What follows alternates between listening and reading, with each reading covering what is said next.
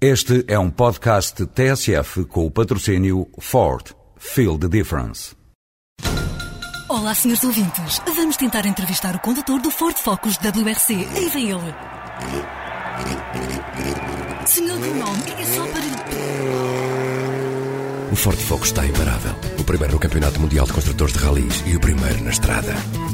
Ford, feel the difference. Se a Associação Sindical de Juízes mandasse e se o ouvinte fosse alvo de tentativa de homicídio pela sua mulher, não haveria violência doméstica. Se a ouvinte viver união de facto e se o homem com quem mora a espancasse, também não poderia ser considerada vítima desse crime. O novo Código Penal prevê o crime de violência doméstica independentemente da orientação sexual dos sujeitos. A dita associação contestou, defendendo que, para se considerar violência doméstica, deverá verificar-se a superioridade física do agressor. E como supostamente num casal de homossexuais nenhum dos elementos é mais forte, a violência doméstica não existe. Não só desconhecem que a violência nos casais de homossexuais é tão comum como nos heterossexuais, como não entendem que a violência também pode ser psicológica e resultante de outras formas de poder sobre o outro. Deste parecer decorre que, num casal, homossexual ou não, se o elemento mais leve ou menos musculado atacar o outro, não há violência conjugal.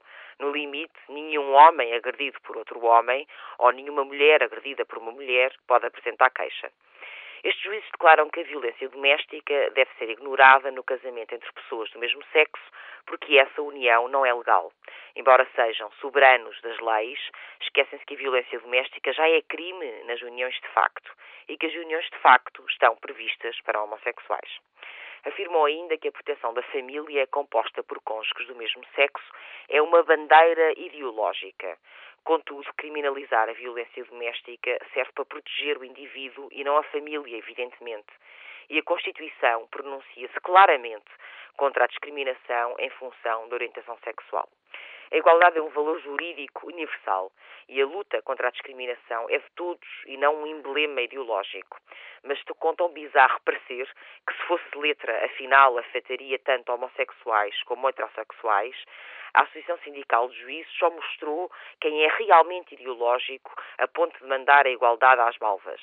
E essa ideologia tem nome: homofobia.